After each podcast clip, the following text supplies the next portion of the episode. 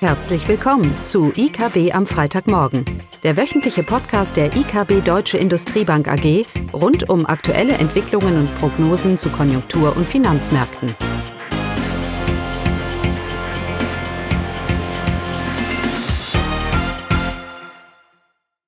Ja, hallo und willkommen zu IKB am Freitagmorgen. Heute mit Eugenia Wiebe und Klaus Bauknecht. Ein kurzer konjunktureller Update und ein paar Gedanken zur Inflation. Und anfangen tust du. Genau. Ähm, es äh, sind ja einige Stimmungsindikatoren für die Industrie veröffentlicht worden und äh, wir fangen mal mit, mit den USA an. Äh, also für die USA wurde für August der Einkaufsmanager-Index ISM veröffentlicht worden und der Index ist stärker gestiegen als erwartet und zwar von 54,2 auf 56 Punkte, liegt also jetzt deutlich äh, oberhalb der Wachstumsmarke von 50 Punkten. Wenn man sich die einzelnen Komponenten des Index anschaut, äh, so gab es in dem Bereich Industrie, aber auch die Auftragskomponente ist deutlich gestiegen. Die Arbeitsmarktkomponente dagegen ist nur leicht gestiegen und befindet sich noch unterhalb der 50-Punkte-Marke. Also insgesamt äh, ist es eine positive Entwicklung für die wirtschaftliche Erholung in den USA. Und äh, diese Entwicklung zeigt, dass äh, trotz der ansteigenden Neuinfektionszahlen, die jetzt äh, im August veröffentlicht worden sind, ähm, wird die ökonomische Erholung äh, in den USA nicht belastet. Ja, dann gehen wir weiter in, äh, in China, schauen wir uns dort die Entwicklung an. Auch dort haben wir eine robuste Erholung.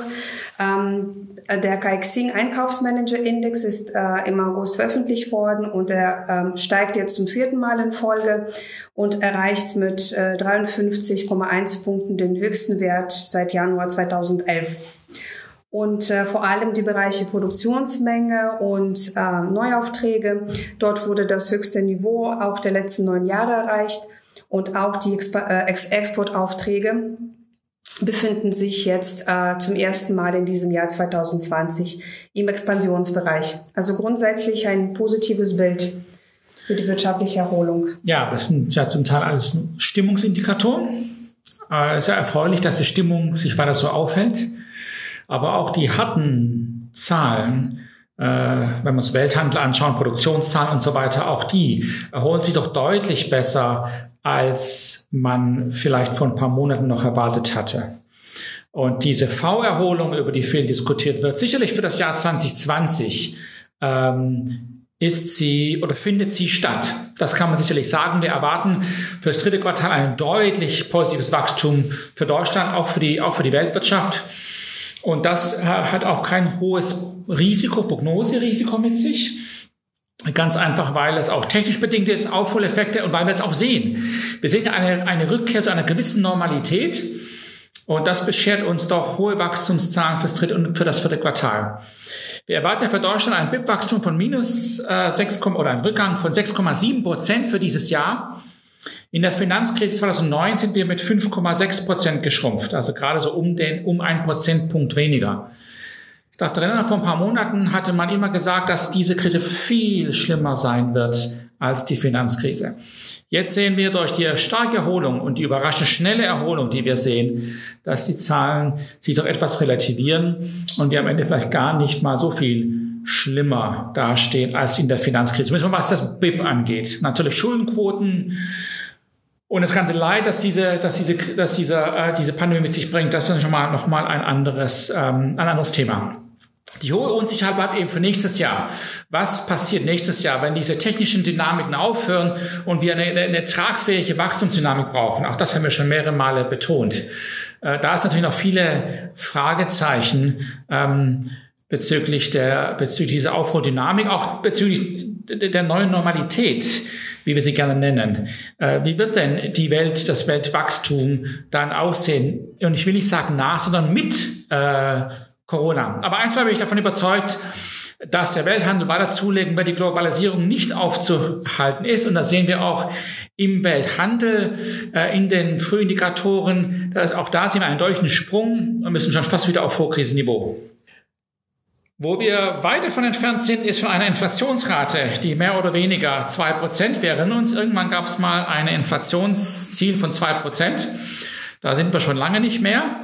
Äh, und aktuell ähm, sorgen die Inflationszahlen wieder für etwas ja, Sorge. Für die einen, dass sie nicht kommt, für die anderen, dass am Ende doch kommt. Caro, ach, Eugenia, Entschuldige. Was sind denn die, erstmal die aktuellen Zahlen? Ja, genau. Ähm, wir fangen mit der Eurozone an. Äh, da ist die Inflationsrate im August in den negativen Bereich gerutscht und beträgt minus 0,2 Prozent zum Vorjahr. Im Vormonat als Vergleich lag die Inflation noch bei 0,4 Prozent. Ja, man hat diesen Rückgang erwartet, ähm, der ist aber stärker, doch stärker als erwartet ähm, äh, ähm, passiert und äh, tatsächlich ausgefallen. Und ausschlaggebend war vor allem die, äh, der Rückgang der Energiepreise. Diese sind um 7,1 Prozent zum Vorjahr gefallen. Bei den Lebensmitteln gab es einen leichten Anstieg, da gab es so einen teilkompensierenden Effekt, aber grundsätzlich ja, bleibt die äh, Inflationsrate negativ und auch die Kernrate, wenn man jetzt die volatilen Energiepreise und Lebensmittelpreise herausrechnet, ist äh, von 1,2 Prozent im Vormonat auf 0,4 Prozent äh, gefallen. Ja, die Verbraucherpreise in Deutschland ähm, haben sich zum Vorjahresmonat nicht verändert, die sind bei 0 Prozent. Und dort spiegelt sich ja wieder die temporäre Senkung der Mehrwertsteuer wieder, aber auch natürlich die Energiepreise. Der Rückfall, der ähm, sorgt dafür, dass die äh, Inflation nicht nach oben bewegt. Genau. Und wir werden natürlich jetzt sehen, mit den Rohstoffpreisen, die sich stabilisieren oder erholen, dass diese Inflationsrate auf Grundlage von Baseffekten wieder ansteigen wird. Wir erwarten, dass die Inflation in Deutschland bis auf 0,4 steigen wird äh, Ende diesen Jahres und ja, vielleicht sogar bis zu zwei Prozent Ende nächsten Jahres. Ist das jetzt eine Inflation Risiko? Ist das, äh, muss ich darüber Sorgen machen? Also das sind ja alles technische, sage ich mal, Anpassungen.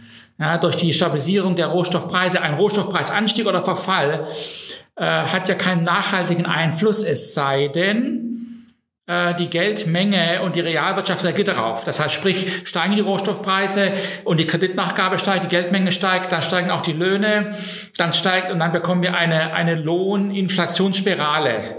Aber Inflation ist ja ein nachhaltiger Anstieg in der Inflation. Und was wir jetzt sehen werden, ich möchte darüber warnen, wir werden jetzt in der Presse die nächsten Monate und die nächsten sechs bis zwölf Monate viel darüber lesen, dass die Inflation jetzt kommt weil auf Grundlage von Baseffekten der Verbraucherpreisindex jetzt eben wieder ansteigt.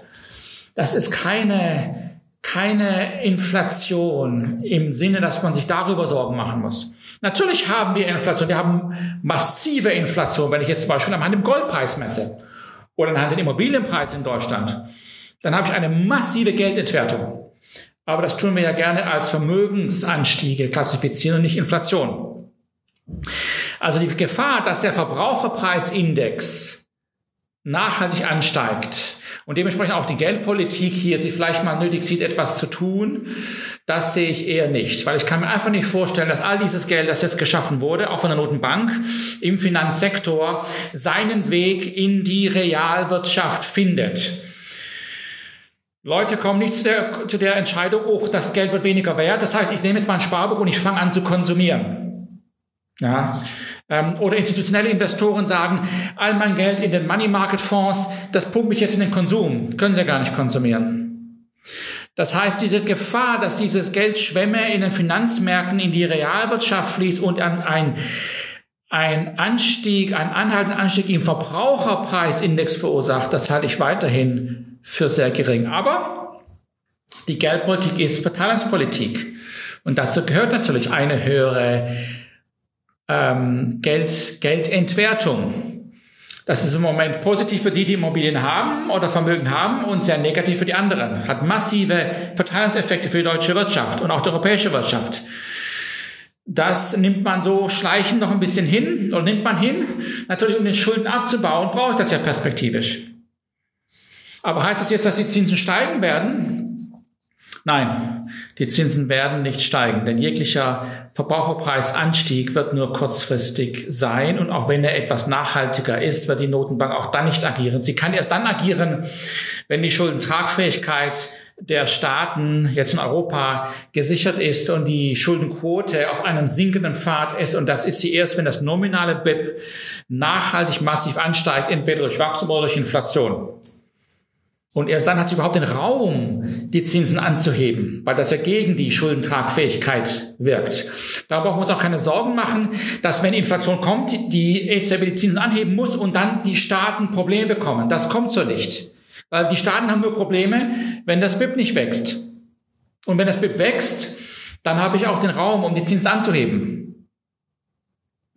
Von daher sollte man, bleiben wir bei der Einschätzung, dass es würde nur eine Inflation geben können im Moment, oder grundsätzlich, wenn wir in einen Lockdown gehen und in diesem Lockdown die EZB auf einmal Geld verteilt. Unter der Bedingung, dass man es ausgeben muss. Ja, ich muss es ausgeben ich habe die Produktion aber nicht wegen dem Lockdown. Nur dann könnte man gewisse Inflationsimpulse sehen. Aber auch das äh, würde ich nicht überbetonen. Die große Depression hat in Amerika gezeigt, wie katastrophal ein realwirtschaftlicher Einbruch für die Preisentwicklung ist. Da gab es drei Jahre in Folge zweistellige Deflationsentwicklungen, obwohl die Industrieproduktion mit fast 50 Prozent geschrumpft ist. Also ich habe halb so viel Güter. Und damals war die USA eine geschlossene Volkswirtschaft. Und doch steigen die Preise nicht, weil die Nachfrage noch viel schneller wegbricht, weil Leute ihre Jobs verlieren, massenhaft. Also wir brauchen uns darüber äh, keine, keine Sorgen machen. Zumal in den Worten von Milton Friedman die Notenbank ja sowieso langfristig die überschüssige Liquidität wieder abschöpfen könnte. Ja, es ist richtig, wenn man Inflation bekämpfen will am Ende, braucht es extrem hohe Zinsen, wenn es mal verankert ist, wenn die Erwartungen dermaßen massiv angestiegen sind und so weiter. Nur davon sind wir meilenweit entfernt, weil dafür brauche ich auch erstmal über mehrere Jahre eine wirkliche unterliegende ansteigende Inflationsdynamik und die sehe ich nicht. Weder in der Realwirtschaft noch in diesem Verbraucherpreisindex, wie wir ihn im Moment messen. So, nächste Woche ist EZB, ne? Genau. Da werden auch neue Prognosen veröffentlicht. Und wir erwarten, dass die EZB vielleicht sogar ihren Ausblick für dieses Jahr leicht nach oben anpasst, weil eben die Zahlen doch sehr überzeugend sind im Moment. Äh, für nächstes Jahr wird sie allerdings ihre Prognose wahrscheinlich unverändert belassen. Auch der Inflationsausblick bleibt, sollte größtenteils unverändert bleiben und dementsprechend auch die Geldpolitik. Ein, ein Wait-and-See-Attitude ist sicherlich hier angebracht, wie es ja auch schon die FED betont, natürlich immer wieder mit der Betonung, dass wenn nötig, dann noch mehr. Man will ja ja nicht das Anzeichen schaffen, dass die EZB hier vielleicht doch etwas früher vielleicht wieder die, die Schnur anzieht. Das nun auf jeden Fall nicht. Und dementsprechend wird nächste Woche nicht viel Neues herauskommen, nur weiterhin natürlich die Tendenz zu einer unterstützenden Geldpolitik betont werden. Das zumindest unsere Einschätzung. Das Hast war's? du noch was? Nein. Okay. Dann. Schönes Wochenende. Tschüss. Tschüss. Das war das wöchentliche IKB am Freitagmorgen. Sie wollen immer über neue Ausgaben informiert bleiben?